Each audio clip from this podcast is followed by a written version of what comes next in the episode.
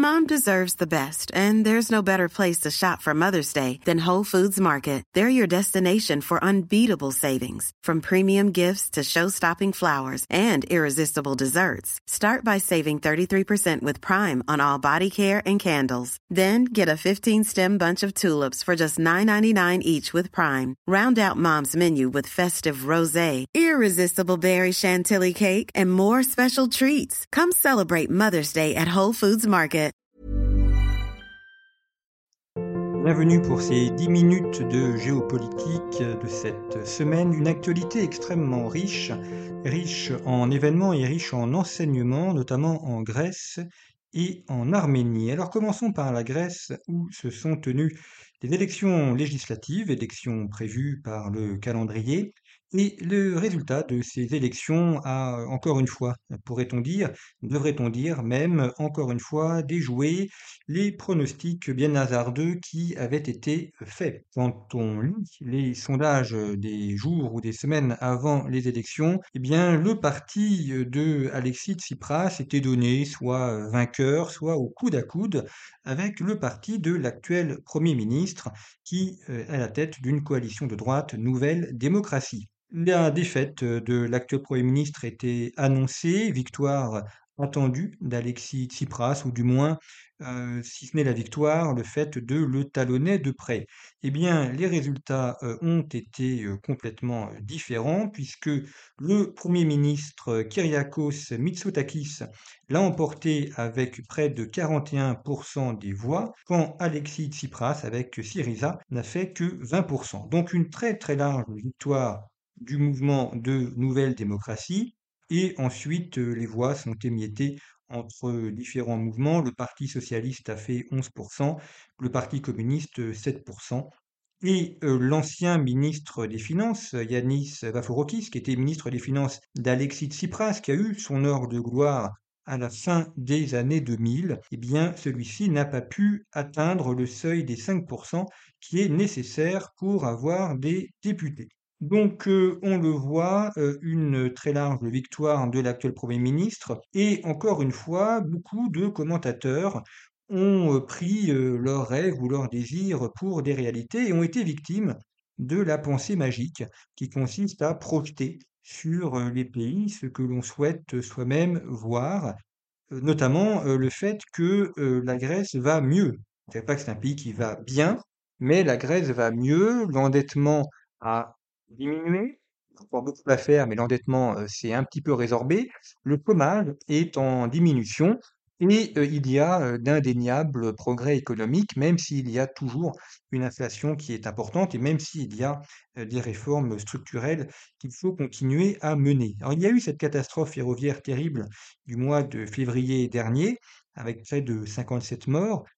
Catastrophe terrible parce qu'elle est due à une défaillance des infrastructures grec, le fait que ce sont donc deux trains qui sont entrés en collision. Il y a beaucoup d'endroits en Grèce où il n'y a qu'une seule voie ferrée, donc il faut que les trains s'arrêtent pour laisser passer l'autre.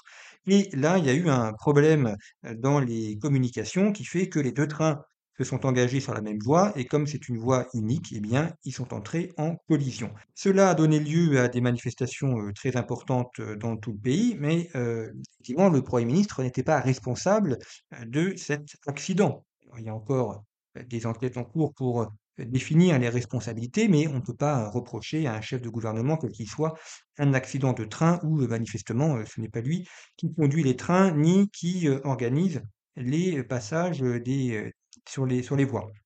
Et tout cela a abouti à, une victoire dans un contexte régional qui est compliqué, puisque Erdogan a failli remporter de peu les élections présidentielles. Il a fait 49,5%. Il sera probablement, sauf surprise, enfin il sera réélu président.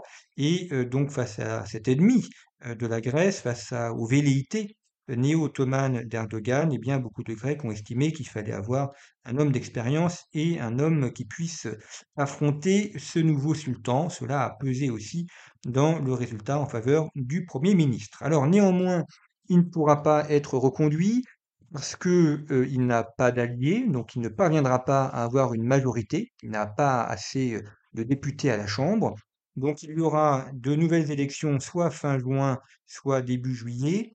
Avec cette subtilité dans la loi électorale grecque que lorsqu'il y a une deuxième élection, eh bien, le parti qui arrive en tête a une cinquantaine de voix, enfin une, cinquantaine de députés automatiques. Alors ça dépend après des, résultats qu'il va faire, mais il est assuré d'avoir quasiment 50 députés qui lui seront donnés puisqu'il sera en tête, et avec ça, euh, il aura sa majorité absolue. Donc il faudra attendre encore un petit peu avant qu'il puisse euh, établir un nouveau gouvernement et qu'il puisse diriger, et euh, poursuivre les réformes qui ont été menées en, Grèce.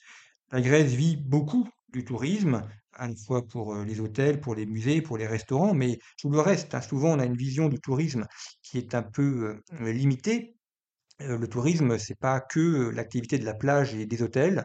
Quand on va au restaurant, enfin quand des touristes vont au restaurant, ils consomment des produits locaux. Donc ça veut dire que ça tire aussi l'activité du vin, l'activité de la bière, l'activité agricole de manière générale, que ça fait fonctionner les loueurs de voitures, donc également l'activité automobile. C'est toute une économie qu'il y a derrière. Et comme le disait Frédéric Bastiat, en économie, il y a ce que l'on voit et ce que l'on ne voit pas et le tourisme tire derrière lui tout un pan de l'économie que l'on ne voit pas, mais qui est important. Et la Grèce s'en remet après ces deux ans de confinement qui ont été euh, très difficiles pour un pays euh, qui vit beaucoup du tourisme. L'autre euh, événement majeur de la semaine, c'est l'annonce de Nicole Pachinian. Donc nous sommes en Arménie, annonce qu'il reconnaissait euh, la souveraineté de l'Azerbaïdjan sur le territoire du Karabakh et qu'il allait euh, désormais négocier l'oridiction de fait de l'Azerbaïdjan sur ce territoire. Alors ça a ça a euh, de court beaucoup de partisans d'un Karabakh arménien, mais ça permet d'avancer sur le dossier. Alors il faut voir ensuite ce qui va se passer. Il y a encore beaucoup d'incertitudes sur la négociation de la frontière notamment sur la sauvegarde des populations arméniennes. L'Azerbaïdjan s'est opposé à un statut particulier pour les Arméniens du Karabakh en estimant que si ce sont des citoyens de l'Azerbaïdjan, il n'y a pas de raison qu'ils aient un statut juridique particulier, que ce soit des citoyens à l'écart. Alors ça se comprend, ça a sa légitimité, mais euh, évidemment ça suscite aussi des peurs au niveau de, des Arméniens sur ce qui pourrait advenir. Donc cette annonce de Nicole Pachinian, c'est un, pas de plus vers une normalisation de la question, mais ça ne résout pas les problèmes loin de là. Alors pourquoi en est-on arrivé là? Là, je vous renvoie à un entretien de Tigran Yegavian qui est paru sur le site internet de Conflit, qui explique très bien tous les tenants et aboutissant, je vais résumer ces propos en, quelques mots, mais on a là un, emboîtement de plusieurs effets géopolitiques. C'est le cas typique d'une poupée russe géopolitique. L'Arménie a toujours considéré que la Russie était son allié traditionnel et que la Russie était un allié acquis.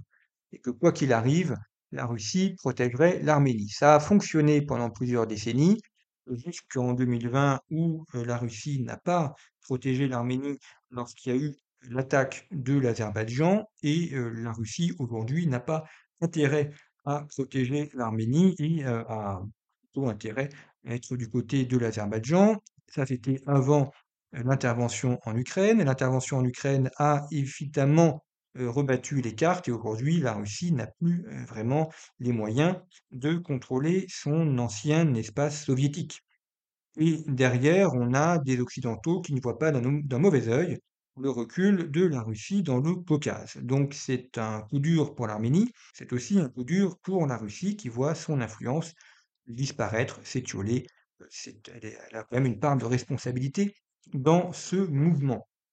Et puis, évidemment, il y a la question des Européens, et là, nous sommes face à un dilemme, c'est que les Européens, et la France en premier lieu, n'ont pas d'intérêt immédiat dans la région et n'ont pas d'intérêt à soutenir les Arméniens. Ils ont plutôt intérêt à soutenir l'Azerbaïdjan, puisque ce pays dispose de réserves de gaz et de pétrole.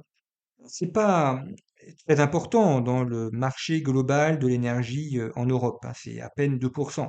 Enfin, 2% quand on se prive des hydrocarbures russes et quand il y a des tensions sur les prix mondiaux, ça compte.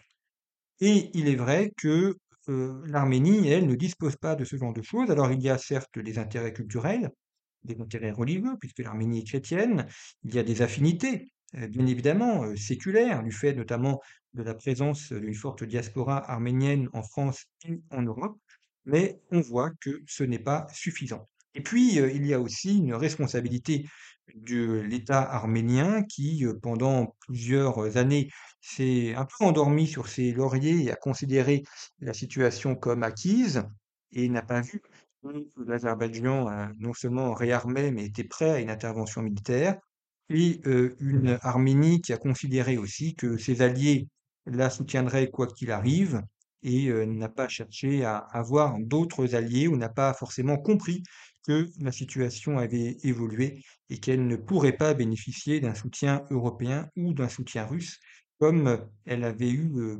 tendance à l'avoir dans, à l'avoir dans les années passées.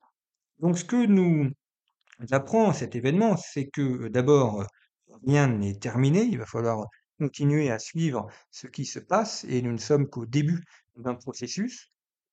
Un assassinat de Pachignan n'est pas à exclure non plus. C'est déjà arrivé que des premiers ministres se fassent lyncher ou assassiner en Arménie. Donc, sa, vie est en jeu. Et si ça a été le cas, évidemment, ça rebattrait pas mal de cartes. Et ça nous montre aussi que les positions d'alliance, d'amitié ne sont jamais figées et qu'un État doit sans cesse travailler à maintenir ses positions, à entretenir ses relations, sinon il court le risque d'être balayé.